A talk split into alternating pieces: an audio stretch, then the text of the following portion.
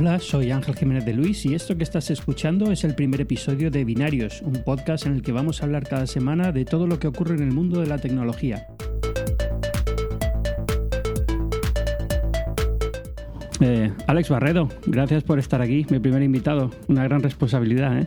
Mm, no veas, no veas. La verdad es que sí, muchas gracias, Majo. No sé, no sé cómo presentarte. Casi mejor te presentas tú y así ya me ahorro el poco trabajo que iba a hacer yo en esto, en este podcast. Eh, pues me dejas complicado porque, eh, bueno, soy Alex Barredo, en Twitter arroba somos postpc, eh, una persona obsesionada por los eh, la tecnología de consumo en general, pero los, los smartphones, los wearables en, en particular, vamos. Y escribo en inglés, amigos, así que ya sabéis.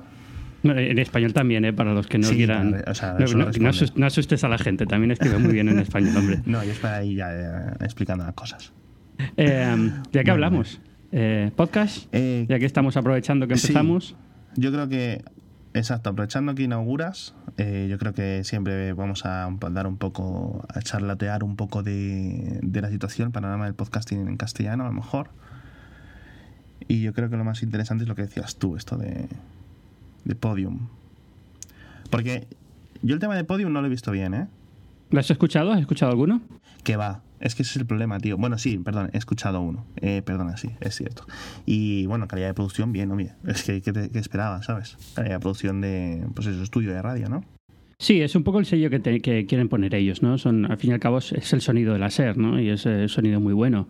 Eh, tienen, tienen el equipo, tienen la producción y eso- eso es- yo creo que está muy bien, por, pues sobre todo por eso, porque ayuda un poco a subir el, el- el- el estándar del podcasting en español, ¿no? Que es un poco lo que se trata de, de hacer y sobre todo le da un nombre más allá de los que estamos ya metidos en el mundo del podcast y nos gusta mucho, pues gente que no conocía el mundo del podcast, pues que, se, que, que venga, ¿no? Y que se mueva un poco, que es lo que estamos también un poco intentando hacer con Cuonda nosotros, a un ritmo evidentemente bastante más lento, pero bueno, ah, en eso estamos, ¿no? Sí, a mí me sorprende que haya pillado un poco eh, por sorpresa esto, ¿no? Eh, me sorprende que la gente se sorprenda, quiero decir. Eh, me parece un movimiento natural. Me parece lo raro es que me parece que sea uno de los primeros grandes que medios grandes que se meta aquí al- a esto, aunque en España desde Radio de Cataluña, la SER en particular, COPE, hay muchos de estos, muchos que han sido siempre muy potentes en, en iTunes, en, en podcasting, pero a base de hacer de esto de dumping, ¿no? De, o sea, cojo la radio, lo reempaqueto así sin mayor historia en MP3, lo subo automáticamente y la gente lo escucha, ¿no? Y yo creo que esa es la gran diferencia del, del podcasting en España, no en español, en España, comparado con el estadounidense. Los rankings son totalmente distintos, o sea, son mm, es algo mm, muy, muy diferente, la verdad. Sí, nuestra experiencia, mira, eh, te comento un poco, en, en el año que llevamos intentando mover cosas nos hemos encontrado con dos problemas. El primero es ese, que la- muchas radios piensan que el podcasting es poner su programa en internet y ya está, ¿no? Y no entienden o, o no, o, bueno, que tampoco pasa nada, que decir, no hay una fórmula canónica que todo el mundo tenga que seguir, Claro, cada claro. uno que haga lo que quiera, si, si les gusta eso está muy bien, ¿no? Pero es verdad que eh, lo que intentamos hacer nosotros era hacer podcasting como en Estados Unidos, con, con un género un poco diferente. Y la segunda parte es la de la comercialización, que ahí sí que si, si Podium consigue mover un poco el mercado, fantástico, porque entre los anunciantes es, tan difícil, tan difícil vender la idea del podcast. El, problema, yo esto me recuerda, lo de vender podcasting, me recuerda cuando en el 2002-2004 la gente estaba intentando eh, empezar con esto del search engine eh, marketing y tal, ¿vale? Y cada vez que ibas a un cliente nuevo tenías no solo que vender tu producto o tu servicio, sino explicarles por qué. Porque no entendían ese vertical, ese vertical nuevo de marketing que se abría de, Mira, hay gente buscando en este buscador y si quieres aparecer aquí en el lateral es una es un es un nuevo es un nuevo método de conseguir audiencia, está, funciona bastante bien porque solo pagas por los clics, etcétera. Tenías que evangelizar tú y yo creo que eso os va a pasar en Cuanda y os va a pasar va a pasar a todo el mundo que quiera vender publicidad al menos en mercados que no estén tan maduros, porque incluso en mer- mercados maduros como el estadounidense los anunciantes son muy reducidos. Sí, eh, y al final es un tema también de al- el- el- la búsqueda de la publicidad en ese tipo de ambientes. Al final salió adelante por la cantidad de métricas que tienes, pero en podcast es que al final estás vendido. La única métrica que tienes es eh, cuánta gente te descarga, ¿no? Y alguna cosita más, pero poco más.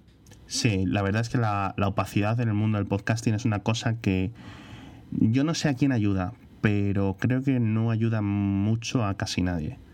la verdad. Sabes el, debate que hay sobre esto, ¿no? También hay gente que dice que si tuviéramos el mismo nivel de detalle que teníamos en la web, sería, sería bastante peor la calidad de la publicidad y estaríamos compitiendo en un mercado de céntimos por, por, por anunciante y demás. O sea que al final eh, viene con su ventaja y viene con su desventaja, ¿no? Claro, al final es un poco volumen y aunque haya, es posible que hubiera una época digamos, de transición en la que sería todo bueno para todos, ¿no? Que existiese o que apareciese, por ejemplo, un AdSense para podcasters. Eh, yo creo que al final, al cabo de dos, tres años, mm, habría una, una bajada de precios importante, la verdad es que sí. Porque es lo que tienden, en principio, lo que hemos visto estos últimos años en nuestra experiencia en otros mm, verticales de publicidad es esa. Bueno, vamos a ver, vamos a ver cómo acaba la cosa, en fin. Uh, mientras tanto, seguimos aquí a, a merced de, Apple y la iTunes y el, el posicionamiento. Claro, y es que es, es, tiene un montón de cosas similares. ¿eh? Antes eran los misterios de los algoritmos de, de Google, ¿no? Y ahora el, los misterios del algoritmo este de iTunes, la curación manual, el que si conoces a la persona que está encargada de poner las carátulas en destacados o no sé qué, etcétera. Entonces es un poco, la verdad es que complicado. Que se habla, que se abra el mercado a más actores, cada uno con una metodología distinta, me parece mínimo y básico, vamos a. ¿Cómo ves lo de la compra de, de Spreaker? Bien, eh, un movimiento yo creo que natural, ¿no? Porque, no lo sé, la verdad, yo creo que Spreaker... Eh, eh, perdón, Stitcher tendría... Perdón, se ha dicho Spreaker y es Stitcher, sí. exacto. Stitcher haría bien en decir, ok, nosotros te lo realojamos y te insertamos publicidad al tal. Pero quizás estaría bien que ofrecieran una opción para, si quieren, ¿no? Para que la gente esté en ese player, que es en plan, ok, tú alojas el, archivo, pero nosotros te medimos las métricas. Dentro, mientras estés en nuestra aplicación, el archivo va a ir desde tu servidor, ¿no?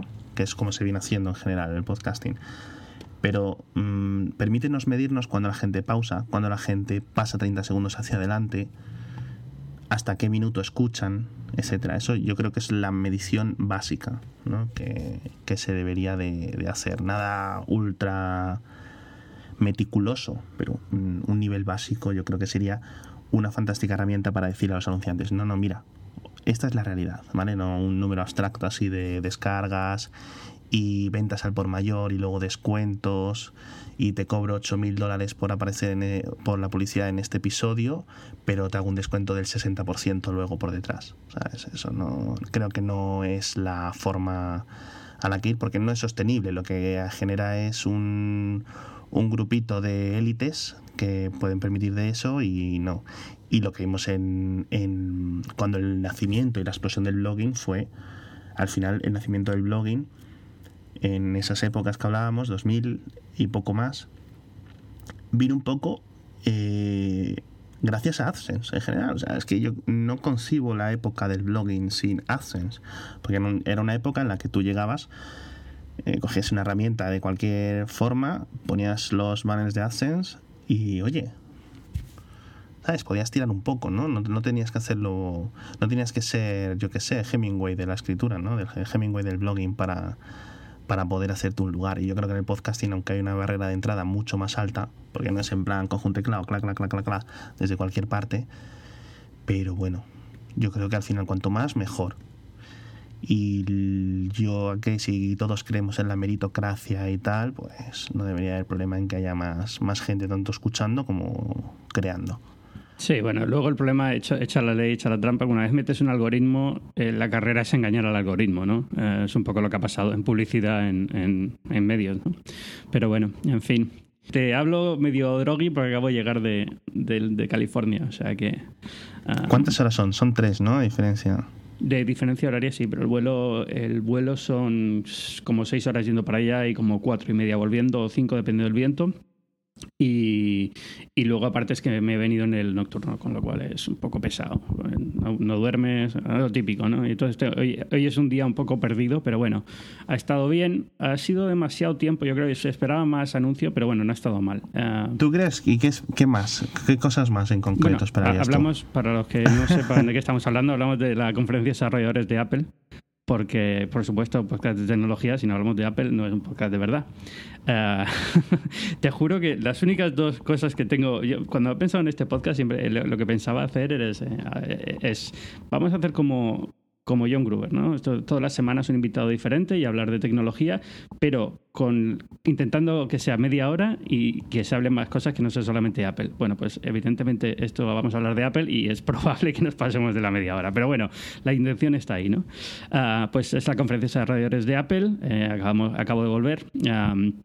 Bien, yo creo que el ambiente ha estado bien y había, ha, habido buena, buena recepción, sobre todo por el... Ah, una cosa que me llama mucha atención es el Watch, eh, la nueva versión de WatchOS, ¿no? del sistema operativo del reloj porque yo tenía muchas dudas de que Apple fuera abiertamente a cambiar la narrativa y decir nos equivocamos, y prácticamente es lo que han hecho, sin decir nos equivocamos, evidentemente, pero vamos, claramente dijeron eh, hemos repensado esto desde el principio porque no funcionaba tal y como estaba, ¿no? Ah, lo cual está bastante bien, lo, he estado probando y muy bien, ¿eh? Sí, eh, yo creo que ellos mismos, eh, a nivel ingeniero, estimaron mal la duración de la batería. Me explico. Eh, una de las mejoras de WatchOS 3 es que intenta tener todo en memoria siempre. La, la, memoria es una cosa que, claro, está gastando corriente de la batería constantemente. Entonces ellos decían, no, venga, va, arrancamos, cerramos, ¿no? Como para dar, ¿qué pasa? Que eso pues al final lo que hace es crear ciertos problemas de rendimiento. Al tenerlo, intentar tener la memoria llena siempre, da esta sensación de más tal. Y yo creo que ellos nunca pensaron que realmente el Apple Watch fuera a durar a la gente realmente más de un día.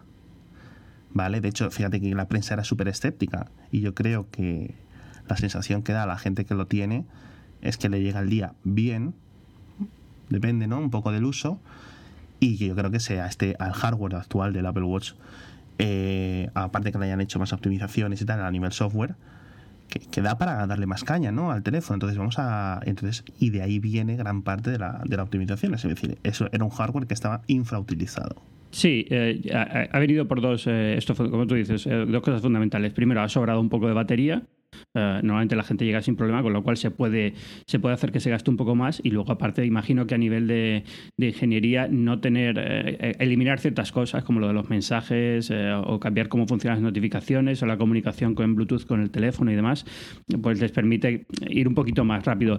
de todas formas, no todo va más rápido. Lo que tiene son las, las aplicaciones del dock son las que son instantáneas. Luego tiene, se mantiene el grid de aplicaciones que tiene ahora, lo único que tienes, en vez de los glances que tenías, tienes ahora estas 10 aplicaciones en un dock y estas 10 aplicaciones sí que son las instantáneas.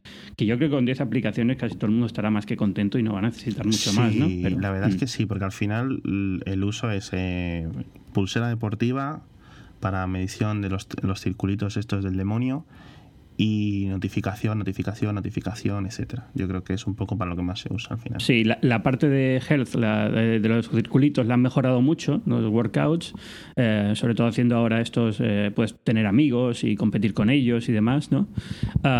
y de hecho el reloj te dice cómo van tus amigos a lo largo del día y te, te, da notificaciones de cuando completan ellos sus círculos, lo cual lo puedes desactivar y ya recomiendo a todo el mundo que lo desactive porque si no es un poco follón. Pero bueno, y luego bastante Mm, se hizo bastante hincapié en lo de la silla de ruedas, que me parece fantástico. ¿eh? Está muy bien, porque es verdad que. Al final, esto es un, un sello de Apple, ¿no? El, el tema accesibilidad y pensar en otra gente, pensar en los zurdos. Es que son cosas que, por ejemplo, ¿sabes? Eh, otros sistemas operativos no. Apple lo hizo ya con el ratón original este. Bueno, como solo tiene un botón, pues te da igual que tu dedo índice está a la derecha que a la izquierda. Eh, el, iPhone siempre tiene un nivel, iOS en, en concreto, un nivel de accesibilidad brutal. Sí, pues yo creo que lo, han, digamos, ahora con, con, lo de silla de ruedas y la verdad es que tiene todo el sentido, porque es verdad que el reloj te está dando avisos de levántate, lo cual es un poco ofensivo y demás, ¿no? y luego tenían. Sí, sí, y además, eh, no, pero interesante, por lo, lo que estuve hablando con, con los ejecutivos de Apple es que no había, por ejemplo, no existe ningún modelo, hasta que ellos han puesto a hacerlo, no existía ningún modelo de cálculo de calorías para gente que usa silla de ruedas. Es decir, no, no se sabía, no había ninguna literatura médica que dijera, pues una persona que está moviendo la silla de ruedas a lo largo de una hora o lo que sea, gasta tantas calorías por general, ¿no? Por masa, el esfuerzo que hace y demás. Con lo cual han tenido que desarrollar todo ese modelo prácticamente desde cero, ahora ya está, existe, lo han dejado abierto un poco al público además. Ah, pero claro, que es interesante metes en avenidas de, investigación que no están que no están muy allá, ¿no? Que no están muy desarrolladas. Sí. Otra cosa que me ha parecido curioso y no sé si han sido las demos específicas que ellos han, han decidido enseñar, pero ha sido como ¿Os acordáis de esto de que esté en el lado el, Apple Watch, eh, la Digital Crown? No, ya no es, ya pasan. es como era como la principal innovación. El, era el, sucesor del multitouch, que era el sucesor del click wheel, ¿no? Eso es, sí. Era el paradigma, el paradigma nuevo que traía el reloj, era la, la, corona digital, ¿no? Y ha quedado, queda igual, o sea, se sigue usando, y sobre todo para listas y demás, pero ya no tiene el protagonismo que tenía, es cierto. Y lo mismo, la parte de, mensajería queda completamente eh, olvidada, digamos. Está porque como iMessages el nuevo permite enviar dibujos y demás, pues se mantiene. pero ya está integrado entre yo creo que la comunicación al final a nivel mensajería en este tamaño de pantallas, yo creo que va a ser voces y voces y transcripción de voces, que ahí viene, al caso viene la transcripción de mensajes de voz a texto que han implementado en iOS 10, en Siri que te hace el, los, el contestador de teléfono, como se dice en español. Sí, sí, de hecho hay una API, aunque no hablaron de ella en la conferencia, hay una API especial para transcribir. Claro, tú envías un mensaje de voz, pero que la, la posibilidad de que la otra persona en ese momento lo lea en texto. Yo creo que eso es clave, porque no siempre se puede escuchar voz. Bueno, ¿qué, te pareció? Eh, pasamos de esto. ¿Qué te pareció el Watch? Muy bien, pero total, hasta eso, hasta otoño, nada, ¿no? Sí, Vamos a quedar igual. Que, y, por ya saltar, yo imagino que vendrá acompañado. Tendría, que, tendría sentido, ¿no? Que llegara ya nuevo hardware. Ah, yo sigo siendo muy escéptico porque como que le quieren dar mucha vida y están más interesados en las correas que en el, que en el bicho. Eso sí es eh, clave, las correas. Eh, yo creo que están haciendo más negocio con las correas que con el reloj. no, no, sin duda, sin duda ninguna. Eh, entonces, y también es un poco no, no quemar. De hecho, si pueden demostrar que con el hardware actual puede ir más rápido y el esto de uso es mejor, pues tampoco imagino que tarde o temprano llegará uno que sea un poquito más delgado pero no, no les veo cambiando a un formato redondo. Y si no vas a cambiar a un formato redondo, va a ser igual. No, no, no, no. Redondo yo creo que está descartado. Eh, más delgado sería el, tendría sentido, aunque siempre volveríamos a, la discusión de redondo, o sea, más fino, más batería, eh, sería un poco similar, pero bueno, no lo sé. Bueno, pues eh, se va para otoño con, con el resto de, de, hardware, porque otra cosa que me ha fastidiado bastante es no ver, eh, no ver los Mac Pro, los MacBook Pro. Pero eh, evidentemente ya no saldrán hasta que no llegue a MacOS Sierra, ¿no? Sí, no, yo imagino que eso siempre al final tiene un problema con los MacBook, que es el problema de la de gran dependencia de Intel bueno, sí, o sea, sí y no. O sea, sí hasta cierto punto, pero ya llega un momento en el que podrían haber sacado y no sacan también. O sea, ya entra dentro de su propio. Se, mezcla Intel con su propio su propia forma de hacer las cosas. Entonces tiene que haber. O sea, tú eres Asus y puedes sacar tu ordenador cuando te dé la gana, porque tú no depende, el sistema operativo no depende de ti, depende de Microsoft. Pero tú eres Apple y como las releases de los sistemas operativos suelen ir acompañadas del hardware, ya, ya, te esperas, ¿no? Ya es como, bueno, pues cuando salga MacOS Sierra, que es la versión, próxima versión de MacOS, pues, eh, pues ya, ya sacamos los MacBook Pro, ¿no? Eso es un poco, digamos, como imagino que piensan en Apple cómo hacer las cosas. Pero fastidia un poco porque a veces eh, te quedas, hay, categorías de producto enteras que llevan mucho tiempo. Mac Pro. El mismo Mac Pro, claro. Exacto, olvidado. Bueno, y eso ya sin contar con el Cinema Display, claro. Podían haber aprovechado para lanzar un intermedio que no hubiera sido una gran revolución, pero por lo menos actualizar componentes. Sí, pero funcionan así, ¿no? Eh, yo creo que ya no vamos a verlo hasta, hasta otoño. ¿Qué te pareció eh, MacOS? Ahora que se llama así, MacOS. Evolución ya lo que se puede evolucionar en un sistema de escritorio hasta que no hagan, si llegase a, a existir, este hipotético MacOS corriendo sobre ARM o un MacOS que pueda correr aplicaciones de iPad o de iPhone o lo que sea. Yo creo que si eso llega a ocurrir, bien hablaremos de ello, pero mientras, pues este son el tipo de cosas que podían ir haciendo. Siri debería de haber llevado ya dos años incorporado o algo así, pero bueno. Imagino que lo tendré que probar, pero las limitaciones de Siri y Siri en un, en un entorno de de escritorio tengo que ver yo ahí porque no me convence, igual que no me convence Cortana, por ejemplo, en Windows 10. Eh, eh, hay que cambiar un poco la forma de usarlo. me, hace gracia, me hace gracia porque siempre cuando, cuando tratan de demostrar estas cosas para Mac, al final, igual que pasa con Spotlight, ¿vale? Es como, ¿qué haces en un ordenador? Buscar archivos. Es lo único que se les ocurre, porque al final es como dices, bueno, ¿para qué quiero este tipo de lenguaje natural en un ordenador? Pues búscame los archivos en los que trabajé la semana pasada con no sé quién, porque no hay otra cosa, ¿no? Al final es manejo de archivos y se acabó. Y entonces los ejemplos fueron prácticamente los mismos que hicieron hace dos años cuando, cuando Spotlight eh, ganó lenguaje natural, pero eh, en, voz, ¿no? Pero ya está, al final es, eso, tampoco te, tampoco te va a ir mucho más lejos que eso, porque el, como dices tú, Cortana en Microsoft igual, ¿no? Pues sí, créame una cita o tal, pero al final la gente yo creo que tampoco le vuelve loco. Una cosa interesante es que no hay Hey Siri, es decir, eh, tienes que tocar tecla o pulsar para, para que te escuche Siri en el Mac, aunque tenga el micrófono, aunque tengas conectado al ordenador a la corriente, no hay Hey Siri. Y eso me sorprendió bastante. Eso, y me estás dejando loco porque yo no lo sabía, pero vamos, no, tiene, no tiene mucho sentido, porque Cortana, por ejemplo, sí está, ¿no? Exacto, no sé, es, deliberado. no, me dijeron exactamente el motivo, pero cuando pregunté me dijeron, no, no está y, y no queremos hacerlo. También imagino que porque la idea de, usuario que tienen ellos es que estás sentado con el iPhone al lado, ¿no? Entonces eh, entras en el problema este de cada vez que dice Hey Siri, tres cosas se ponen a escucharte. Oh, puede ser eso. Mm. Ah, eh, eso cada vez es un problema más grave que imagino que tendrán que solucionar en algún momento, pero, pero sí, empieza a ser un problema. Mm. Sí, me sorprendió una cosa que ahora que hablas de la, integración, o sea, la integración cuando la gente tiene varios dispositivos de Apple a su alrededor sigue el problema de las notificaciones de que se duplican y tal. Y es curioso porque han conseguido unificar el, el, copiar y pegar, como se llama, el portapapeles, pero las notificaciones no siguen. No eh, están bien. Eh, eh, ya viene, eh, ahora con iOS 10 eh, ya incluye, eh, ya incluye cierto control sobre ese tipo de problemas. Y luego lo del portapapeles, por cierto, es igual funciona igual que Continuity, es decir, tienes que tener, no, no copias una cosa en tu cuarto y vas al ordenador y lo tienes, tiene que estar el dispositivo cerca. Ah, curioso. O sea, no funciona como los portapapeles en la nube que hay ahora, que hay varias aplicaciones que hacen eso. Mm, eso, pero claro, también tiene sentido que sea un poco más si no es una, es, una confusión muy grande. Yo creo que la idea que tienen es, has visto una cosa importante que quieres cortar y pegar, pero tienes que trabajar en el teclado porque es más cómodo, por lo que sea, o porque es un tema de trabajo, y entonces estás ahí al lado, cortas, eh, cortas en el iPhone y pegas en el Mac, ¿no? Pero tiene que ser eh, los dispositivos por proximidad, no pueden estar ah, muy separados.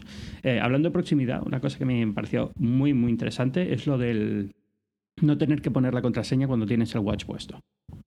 No tienes que hacer nada en el watch, no tienes que dar un, un OK o algo, ¿no? Tienes que estar, tiene que estar activo igual que cuando pagas con el watch. Tiene que estar activo y desbloqueado. Pero si, cuando te si no te lo has quitado a lo largo del día y te lo has vuelto a poner y no lo has bloqueado, funcionaría, teóricamente. ¿eh? No sé hasta qué nivel. Eh, me hicieron la demostración, pero evidentemente la demostración es que no, no es nada, es abrir el ordenador y ya está.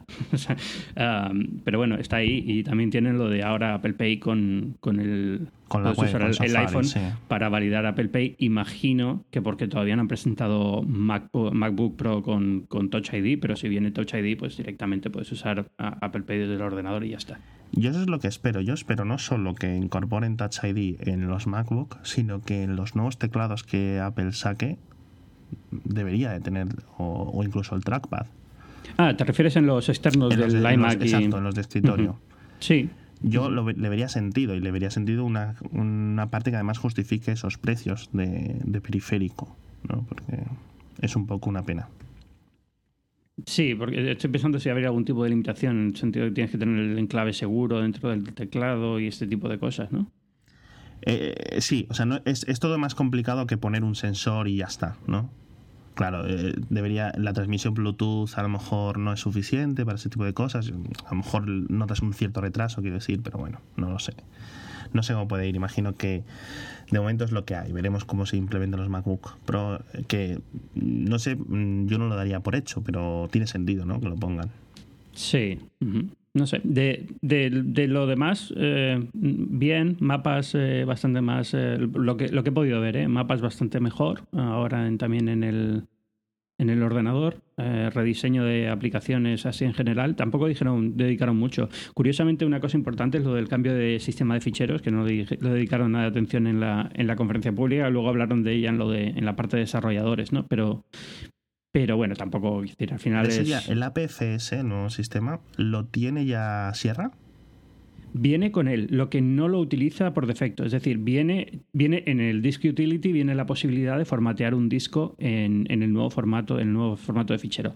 Pero eh, no puedes usarlo para arrancar el ordenador, no puedes usarlo para nada que pueda estropearte nada. O sea, es simplemente para que vayas probando a usarlo y demás. Pero no, eh, es una cosa que se empieza a implementar ahora. Imagino que empezará a usarse más. Eh, más en forma seria en dos, tres años, ¿no? Y a lo mejor es ahí donde vemos ya el salto también a procesadores ARM, este tipo de cosas, ¿no? ya, está preparado para todo eso. Sí, estamos viendo cómo empiezan a controlar un poco más y más y más parte de, digamos, de todo lo que dependen, ¿no? Eso es. Así que, que, nada, pero más o menos eso ha sido, ha sido MacOS. Eh, iOS es el, el grande, ¿no? la gran renovación, que no sé si hay algo que te ha llamado la atención así especialmente. Me ha llamado la atención que antes teníamos una plataforma que se llamaba iOS con la App Store, digamos, de, como de acceso a esa plataforma. El año pasado se abrió una puerta extra con los teclados, no hace dos años, creo. Y, y ahora de repente es como, vale, iMessage es una plataforma, Siri es una plataforma, podéis construir para todo, Mapas es otra plataforma, ¿sabes? Hay como diferentes mini plataformas y eso eh, yo creo que le va a dar mucha vidilla tanto a los, a los desarrolladores como a esas aplicaciones. Sí, en principio la idea sigue es la misma, es decir, tú tienes que crear una aplicación, eh, es una aplicación que instala extensiones. Aunque, pero es, verdad que desde iMessage sí accedes a una, a una App Store propia, digamos, aunque sea la aplicación que tienes que tener instalada en normal, pero puedes acceder desde el otro sitio, ¿no? Siri yo creo que no, que simplemente instalas la aplicación normal y ahí te aparece ya directamente gana la extensión y se acabó.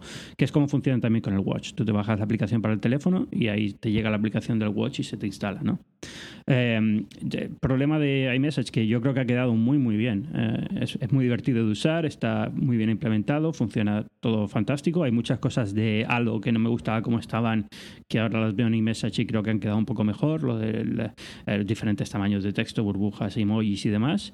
Lo único que veo uh, malo es que al final lo vamos a usar aquí en Estados Unidos y en Japón y en Australia. Ya está, ¿no? Al final Sí, yo de momento soy un poco la oveja negra para mi mujer, porque mi mujer usa iMessage con todo el mundo menos conmigo, con el que tiene que... O sea, yo soy la, la causa por la que ella tiene que usar WhatsApp, etcétera. Pero hay, aquí hay su público en España, ¿vale? Pero obviamente está limitado. Al final el mercado es el que es. Bien, pero dicho esto, yo creo eh, que esto les puede dar... O sea, la plataforma que han construido en iMessage es mucho más grande de la que yo pensaba que iban a construir. Todas las mini novedades que vayan surgiendo en otras mm, plataformas y por otras plataformas casi siempre es ah, las que más innovación llevan son Facebook ah, Messenger, eh, WeChat, y, mm, y, Telegram, que es muy minoritaria pero fuerte en Brasil, España, etcétera. Las puede coger un desarrollador de tercero, un, un desarrollador aparte, implementarla, venderla como extensión y resulta que iMessage ya tiene esa función. No tenemos que esperar a que Apple se entere dentro de tres años de que estamos usando stickers. ¿Vale? Entonces yo creo que eso le va a dar mucha más vidilla. Otra vidilla que le va a dar iMessage es la posibilidad de que se actualice suelto, diferente, eh, sin tener que depender del sistema operativo. eso es fantástico. Yo creo que ya hacía mucha falta que, las, que se empezaran a desvincular las aplicaciones. Yo creo que la gran, el gran beneficiado en general va a ser Safari, porque el mercado de los, eh, de los browsers web evoluciona a una velocidad altísima y aquí estamos en iOS está la gente limitada a actualización anual. Y eso, o bueno, de vez en cuando, Sí, pero bueno, cada cuatro o cinco meses, pero siempre, siempre asociado a una actualización de seguridad del sistema o demás. ¿no? Que a veces mucha gente tiene la actualización automática para las apps, pero la, la actualización del sistema no la hace salvo, salvo que ya le dé mucho el coñazo al teléfono y diga, hay que, hay que hacerla, ¿no? Pero es verdad que tarda, tardan más. No es como las otras que si las tienes en background automático, pues te despiertas y tienes la app nueva, ¿no? Eh, sí, eh, Safari curiosamente no, es de las que se pueden eliminar, ¿eh? pero bueno, ya se pueden eliminar también algunas de las aplicaciones del sistema que, hacía falta también, porque por ejemplo las de la de consejos, la de la bolsa, incluso la grabadora de voz. que, mucha gente dice, ¿y esto para qué es? Y es cierto que la gente normal no le da mucha importancia, o las mete en una carpeta o ya, está. Pero, pero tienes una carpeta que al final acaba molestando y, es, y cada vez que la ves es, una, es un recordatorio de que hay algo que, que, no querías en el teléfono y lo tienes ahí, ¿no? La, la, aplicación no se elimina de todas formas, se queda en el teléfono, solo que ya no te sale sería una locura que se eliminara. Pero de todas formas, esto es muy similar. Por ejemplo, yo tengo los iPads para mis hijas, eh, yo llego y hago control parental, deshabilitar tal, tal, tal, tal, tal, tal y tal. Es, debe ser similar a cómo está implementado, ¿no? Sí, igual, se queda en memoria, queda todo igual. Bueno, lo único, borra toda la información del usuario y, se borra cualquier tipo de enlace que tuviera de extensiones y demás y ya está. Está muy bien. Y al igual que me sorprendió que iMessage fuera tan grande el soporte de su, digamos, plataforma dentro de una plataforma, me sorprendió que la evolución de Siri, aunque comprensible, fuera como simplemente un primer paso. Es decir, estamos acostumbrados, eh, la gente que usa Android, a pedirle cualquier barbaridad a Google Now y más o menos que te entienda, te intente responder, ¿no?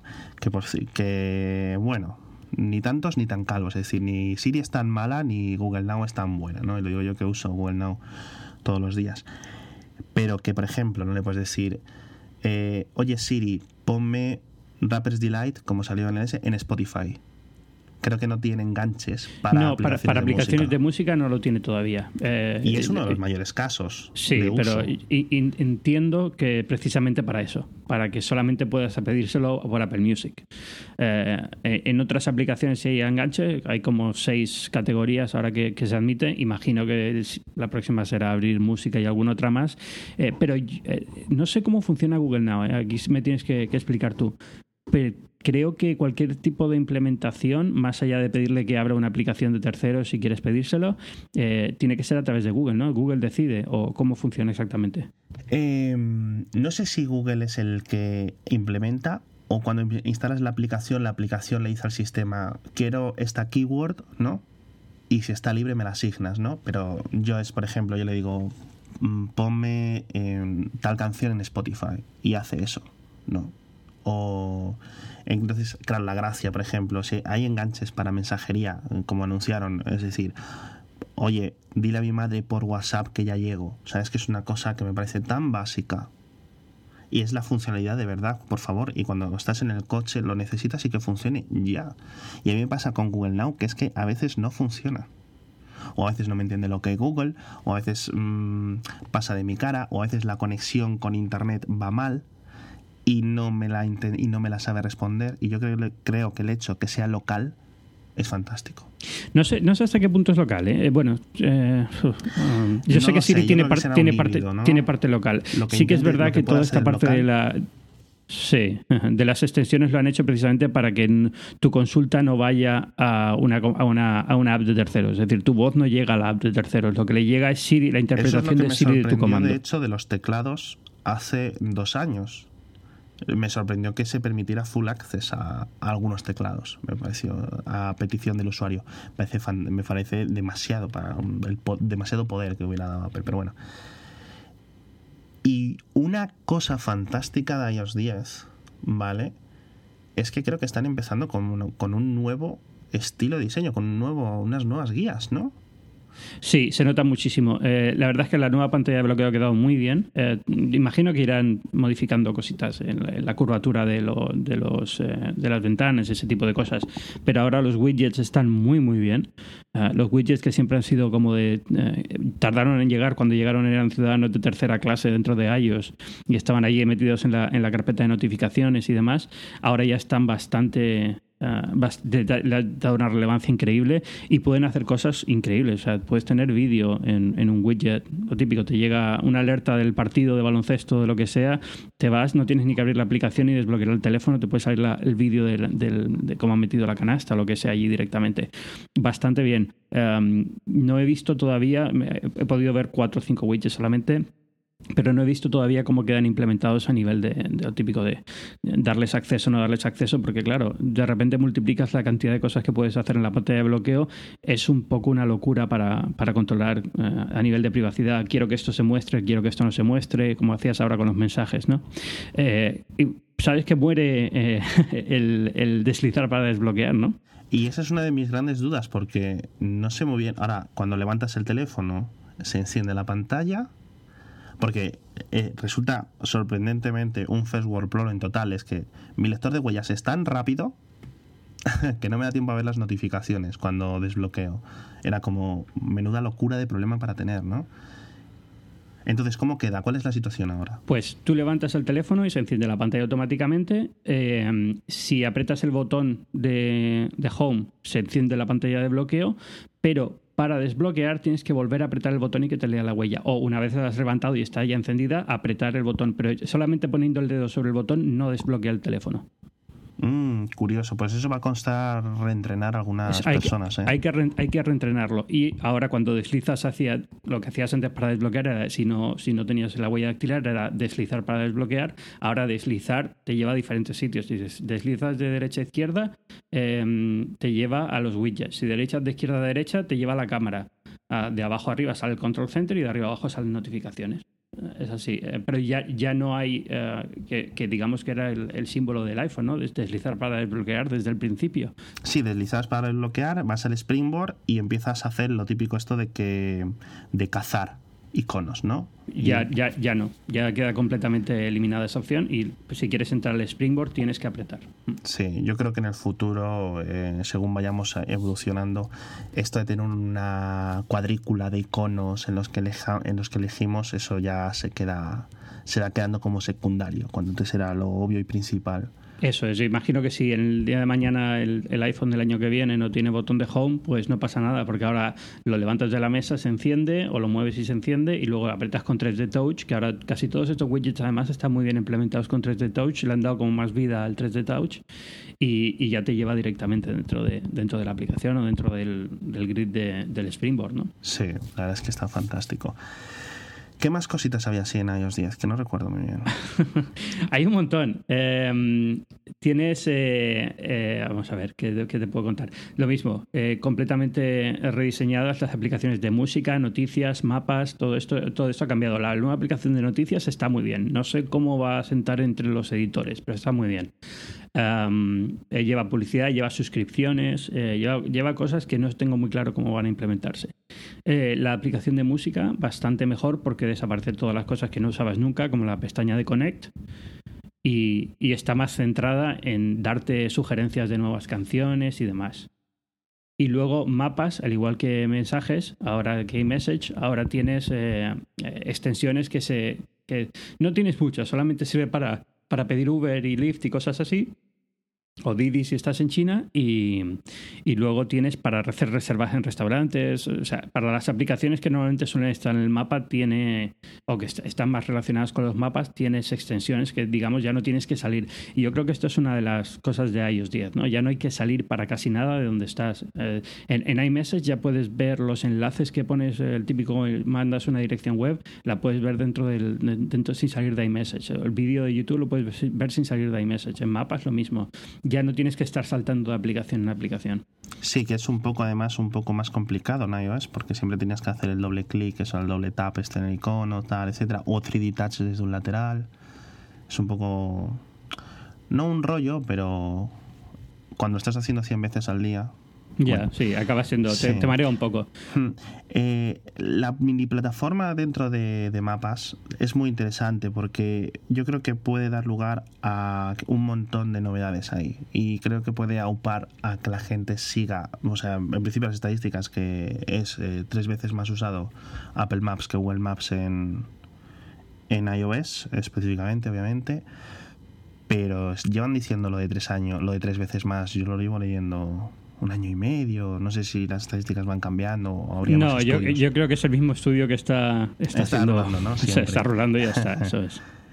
pero creo que ayudaría a, digamos, a que sean más útiles. Es decir, eh, por ejemplo, estoy pensando en alguna aplicación, por ejemplo, Transportes de Londres, pueden hacer una aplicación que tenga un enganche en Apple Maps y te muestre más datos concretos de, transporte público de Londres dentro de la aplicación, sin tener que estar colaborando con Apple y esperando que Apple lo implemente, digamos así, ¿no?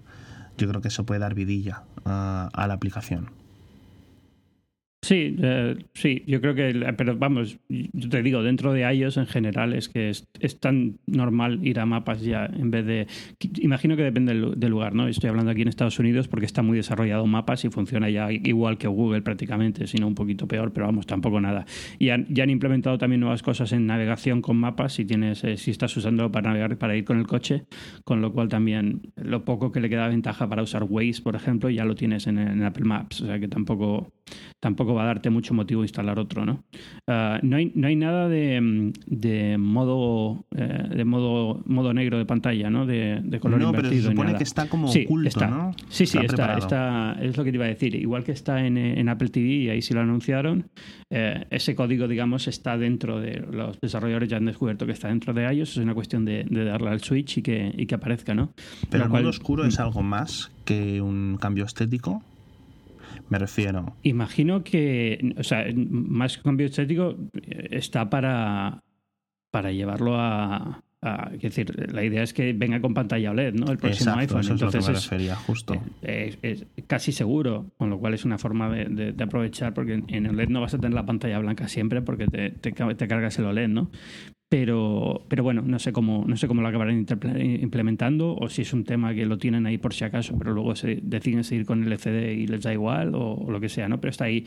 No suele ser fácil hacerlo porque eh, parece que como muy sencillo, ¿no? Le das el botón y ya está, pero, pero luego el típico problema que 50.000 aplicaciones no lo sabrán aprovechar, te dará problemas el primer claro, año, sí. exacto. Va a ser un año de transición que va a estar todo, digamos, muy mal resuelto durante un año hasta que se asiente un poco el asunto.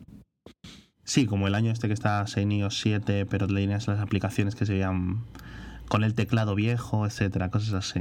Mm. Sí. Pero bueno, uh, venir viene, o parece que viene. Uh -huh. Y bueno, no sé, queda algo, queda Home, uh, la nueva aplicación, pero tampoco... Home es una cosa que es como, igual que decías, eh, cómo no lleva Siri dos años, antes, dos años ya en Mac, cómo no lleva esta aplicación ya hecha, es decir, tienes todas las piezas, porque no existe una cosa que las centralice. Yo creo porque tampoco había algunas que lo hacían de terceros. Eh, yo creo que al final todo esto es eh, el mercado de, esto de Internet de los objetos no está del todo desarrollado. Nadie sabe muy bien por dónde las cosas. Eh, había hay todavía mucha confusión. La gente que utiliza, digamos que es de un perfil muy tecnológico muy concreto, entonces no hay tampoco una necesidad de tener una solución fácil para todo hasta que no, la gente no empieza a tener más dispositivos en casa, ¿no? Sí, um, al final es una cosa que, hombre, sí. mm, es cierto que el, el iPhone en, en, sí, como objeto, ya hace una distinción demográfica, ¿vale? Pero es que la gente que se puede permitir tener bombillas con wifi es...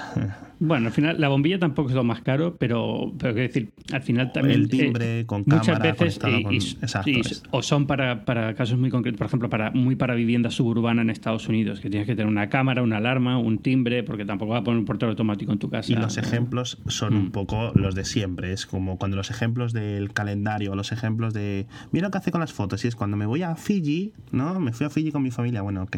Y el, el ejemplo de, de Home era, pues cuando llegas aquí con tu coche, el, eh, detecta que el iPhone que está cerca y ordena que se abra la puerta del garaje automáticamente y cosas así. Eso, la mayoría de la gente aparca en la calle, en la ciudad en Europa claro. o donde sea, ¿no? O sea, es, son cosas que son muy mercado local y tampoco, yo creo que por eso tampoco le da mucho problema. No creo ni que en China tengan tampoco una, un, un gran mercado para casas de, de suburbio, ¿no? De suburbia.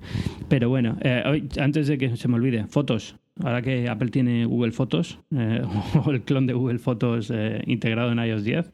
Es un um, Google Fotos que tienes que pagar. ¿No? No, no, no, no. Bueno, tienes que pagar. Porque tienes... la gracia un poco de Google Fotos es que es en plan, venga, ala. Sí, bueno, no, tienes que pagar si quieres iCloud mm. Fotos en la nube, pero vamos, si lo usas no, como es ahora, sí. Claro. Eh, igual. Lo que tiene es la parte de lo mismo, ¿no? De, te busca dentro de las fotos y te busca lo que quieres usar, pero sin irte al servidor.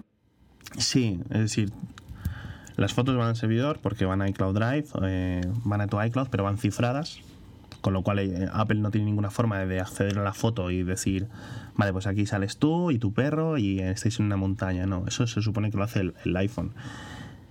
Y claro, la gracia es eh, los iPhone actuales, los iPhone de hace un año, los iPhone que vengan ahora en tres meses, tienen unos procesadores mm, brutales. no, pero sí, pero tampoco requiere una barbaridad. Es decir, eh, Exacto. lo que necesitas es entrenar a la inteligencia artificial. Para entrenarla puedes usar cualquier set de imágenes, lo que sea, ¿no? Eso no es un problema. Una vez está entrenada es cuando la pasas al teléfono.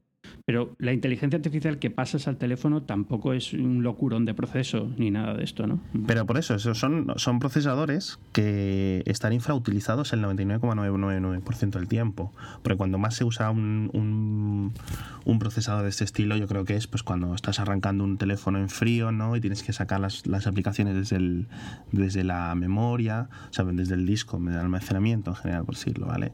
Yo creo que eso es cuando más intensivo un juego tres dimensiones, porque si estamos el, resto del día es eh, mensajería, cosas así, ¿no? La cámara es un poco intensiva en general, pero ya hace tiempo que no es mucho.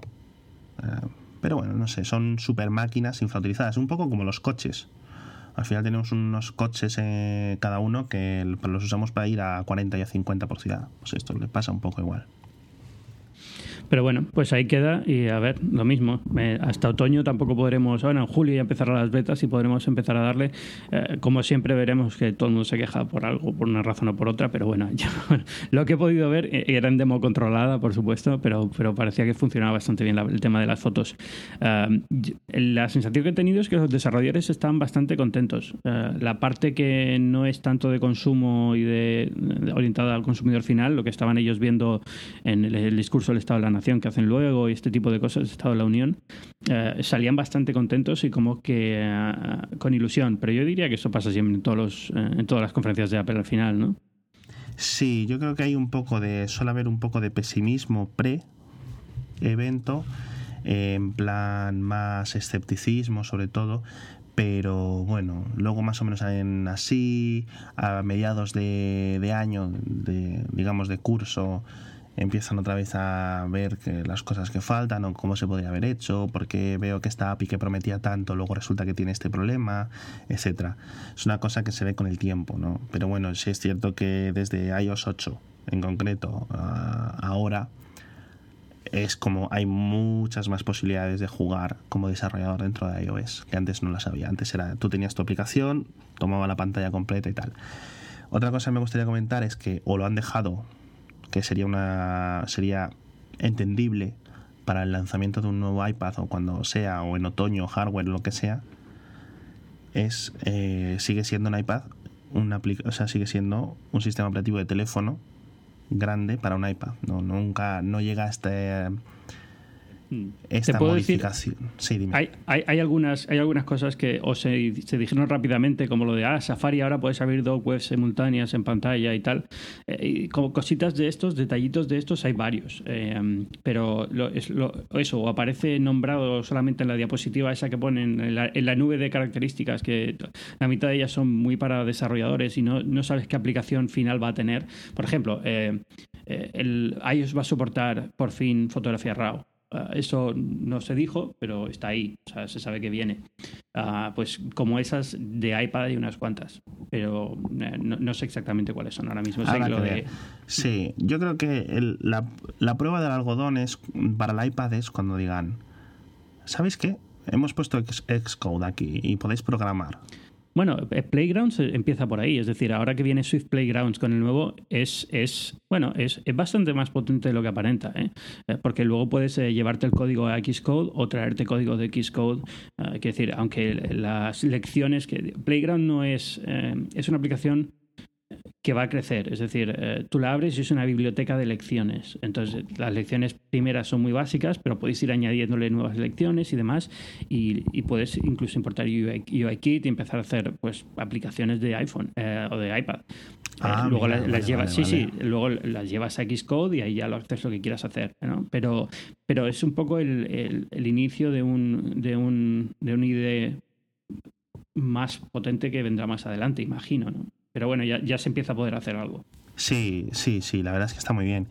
Em, yo le veo que yo vi que habían implementado ya un Git, o sea, esta herramienta de control de versiones para software, que es para los desarrolladores cuando están escribiendo eh, una, un software en concreto, y luego hacen una cosa, prueban, suben, hacen cambios, deshacen cambios, etcétera, y lo habían implementado unos desarrolladores que estaban ahí como de una noche, de una noche para otra, sobre, sobre Playground, sobre Swift Playground y me parece que, que sea tan fácil y que es tan potente como tú dices, pues entonces sí que la verdad es un poco más ilusionante, ¿no?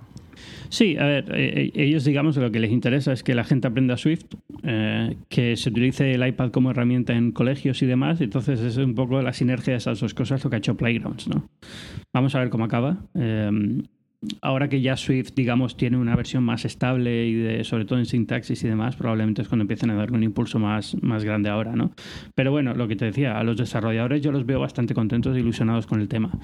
Luego, luego habrá que ver, ¿no? Lo dices eh, dentro de, dentro de seis meses, a lo mejor están ya otra vez en el modo pesimismo y Apple qué va a hacer y estamos pensando en pasarnos a Android y luego las, la WWDC del año que viene, pues lo mismo, ¿no? Pero, pero bueno, está, está bien. Yo creo que ha sido, ha sido una conferencia interesante, eh, quitando eso que yo esperaba esperaba, hardware y al final nada. Ha sido un Yo poco fíjate que no, no esperaba, pero no sé. hay, hay, años que sí lanzan alguna cosilla, es solamente porque ya el MacBook Pro necesita tanto y está toda la tecnología, o sea, solo lo que falta es, ponerse en ello, ¿no? Y hemos visto ya las carcasas, hemos visto cosas, entonces ya, era por verlo un poco, pero bueno. Eh, llegará cuando llegue y ya está, ¿no? Pero... Yo imagino que eh, a nivel Mac, eh, todo el tipo de Mac, empezará a ser más constante lo de, anda, mira, han puesto nuevos ordenadores en la tienda. ¿Vale? Sí, dedicarle menos. Hombre, lo que pasa es que si van a hacer rediseño de MacBook Pro si van a incluir lo de la pantalla OLED esta que dice todo el mundo, si van a poner una, un nuevo Thunderbolt Display o, como quieran llamarlo, USB-C Display o como lo llamen, con, con una gráfica interna, ah, todo este tipo de cosas requiere una comunicación un poco más compleja, ¿no? No es solamente hay un nuevo MacBook Pro, tienes que contar la, la pantalla, qué ventaja tiene, eh, todo este tipo de cosas, ¿no?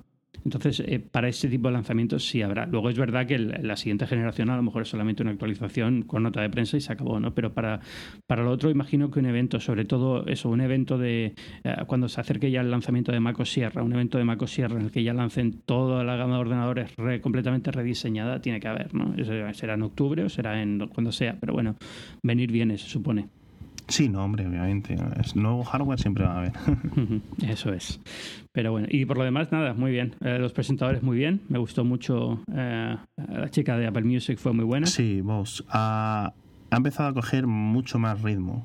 Mm, ya no Federici, que ha tenido una evolución brutal de cuando temblaba un poco así los nervios el propio eh, el que hace las presentaciones de del Watch que lleva Kevin Lynch.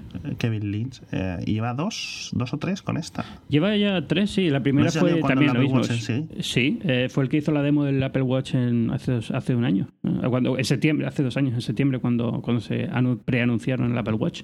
Pero es verdad que ha ganado muchísimo y ahora va mucho más suelto y, bueno lo típico no al final es, es, experiencia y, y cursos y entrenamiento que también les dan cursos internos para hablar en público y eso.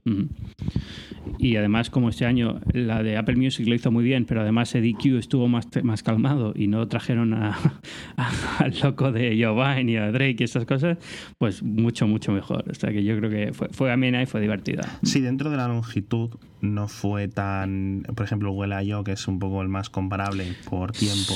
Es que este año hay. Sí. Se hizo un este poco más espesa. Sí. Y este año Google I.O. está bastante floja en contenido también. Ha habido. Se, ha dado una situación muy, muy curiosa, porque Google I.O. solía estar también bastante llena de, de, cosas y este año como que hay un ambiente raro, no sé. Pero, pero bueno, no sé. Ya veremos, veremos cómo acaba. A lo mejor simplemente lo del cambio de, el cambio de localización le salió mal y, hace mucho calor y está todo el mundo cabreado. Puede influir mucho eso que dices, la verdad es que sí. Eso de que hacer una conferencia de desarrolladores en un exterior y tal, y leer la gente en Twitter, me ha cagado un pájaro encima, cosas así, o me estoy quemando, digo, joder, chicos. Ya, pero más allá de eso, es decir, fíjate, por ejemplo, el Google Home no se vio luego nada, o sea, lo anunciaron, pero no había ni, ni forma de probarlo, no había forma de decir, y no es típico de Google, Google suele ser muy de, mira, aquí tenemos el prototipo que todavía no funciona muy allá, pero aquí está, ¿no? Y, pues eh, fue un poco extraño, ¿no? No, estaba muy acostumbrado a, ver a Google tan tan poco, ilusionada por mostrar todo después de la conferencia con un poquito más detalle o, este tipo de cosas, ¿no? Y era todo como ya llegará en septiembre, que Apple lo hace pero te da la beta ya, ¿no? Es un poco... Yo, creo que era en plan, eh, ok, tenemos aquí a la prensa, tenemos aquí a los desarrolladores, porque no pueden, bueno, podrían haber movido la IO a septiembre quizá, pero para encadenar todo, pero tendrían que haberse dado cuenta de que iban a quedar muchos bueno, y esto ya dentro de unos meses, bueno, y esto ya dentro de unos meses. O sea, tú lo puedes justificar una vez cada tanto. Por ejemplo, el, el iPhone, seis meses de separación, el Apple Watch, eh, otros tantos. Pero el iPad fue de un día, de un mes, o sea, fue casi instantáneo, de presentación a lanzamiento. Cuando hay hardware grande de, o sea, por grande Mac, es literalmente de un día para otro también. O sea, con lo cual, no sé. En fin. Bueno, ¿qué más me cuentas? Ya eh, nos hemos pasado de tiempo, como, como dije al principio, estamos ya casi en una hora, pero ¿quieres decirme algo más? ¿Alguna cosa más? ¿El OnePlus qué tal? ¿Cómo te va? Eh, bien, bien. Eh, poco tiempo he jugado con él, ¿eh? No lo sé, es que no he tenido ni una carga. Ya, no, sí, lo decía por, probar, por, tomarte el pelo. A mí lo de los 6 GB de RAM me hace mucha gracia. Yo estoy esperando que les metan el 823 o el 830 de chip para que les puedan meter 8 GB de RAM y 10 y los que quieran, porque yo por mí RAM cuanta más mejor, sobre todo porque soy una persona que usa muchísimas pestañas de navegador, soy una persona muy descontrolada en este sentido. Ah, mira, otra cosa que se me olvidó decir, te hablabas antes de iPad que traerá nuevo y tal, eh, Safari ya no tiene límite de pestañas. Ah, es que eso es una típica cosa artificial que sabes por qué es y si sabes por qué es te enfada. ¿No? Es en plan, ok, vale, o sea, no deberíais de haberle metido un giga de RAM a esto ya, ¿no? Cosas así. Ahora ya tiene dos, pero joder, aún así. Ya, pues ya, ya ahora sí puedes tener todas las pestañas que quieras abiertas en, en Safari. Claro, porque al menos que las guarde en disco, que guarde una caché o algo. O sea, eso, es eso creo que sigue siendo un no no importante para Apple. Eso sí que nunca. Es, ahí es donde marcan las líneas rojas. Nada de caché, nada de disco de caché. Memoria, memoria pura y dura porque tiene que, tiene que moverse rápido y demás, ¿no? Pero bueno. Pero bueno, pues oye, muchas gracias, ¿eh? Bueno, hombre, de nada. Muchas de nada. Bueno, y hasta aquí hemos llegado en el primer programa de Binarios, un podcast de tecnología en el que espero contar cada semana con un invitado de lujo. He puesto el listón bastante alto esta semana con Alex, pero vamos a intentarlo. Yo soy Ángel Jiménez de Luis y podéis encontrarme en Twitter en arroba Ángel Jiménez o leerme a diario en el periódico El Mundo en la sección de tecnología. Binarios una parte de Cuonda, una comunidad de podcasts en español en la que puedes encontrar joyas como El Método, un podcast de ciencia conducido por mi amigo y compañero Luis Quevedo. Os dejo con un pequeño extracto de su entrega más reciente, pero si queréis escuchar más, no dudéis en suscribiros al método a través de iTunes, SoundCloud o iBox. Hola chicos, soy Luis Quevedo, arroba Luis-Quevedo en estas cosas de Internet. Bueno, si seguís el podcast, en el fondo ya lo sabréis. Esto es una entrega, un snack uno de estos picoteos de El Método, un podcast objetivamente personal lleno de historias y personajes de la ciencia o el pensamiento crítico o incluso el arte o cualquier otro camino de la vida, eh, obsesionado con entender mejor el mundo que habitamos y nuestro lugar en él. Dicho esto, esto es un snack. Y claro, el de hoy es de un tema eh, que, sobre todo a los que me seguís en el programa de televisión, en, en CST, en el canal NTN24, pues sabéis que lo llevamos tocando con profundidad y seriedad pues bastantes meses. Es el del Zika y hoy ha llegado a mis manos un artículo muy interesante, eh, publicado online y anotado en, las notas aquí del podcast, sobre algunos de los mitos, algunas de las cosas que se están intentando vender eh, online contra el Zika, eh, bien sea para luchar contra la enfermedad una vez la tienes o bien sea para protegerse. Temas completamente magufos, inventados desde la homeopatía a pulseritas de plástico y otras idioteces que me he propuesto eh, traducir e interpretar para vosotros aquí. El original estaba en inglés. Em, este eh, va a ser mi, esta va a ser mi, mi, aproximación en español a algunas de estas cosas que en las redes están volviendo locos al personal.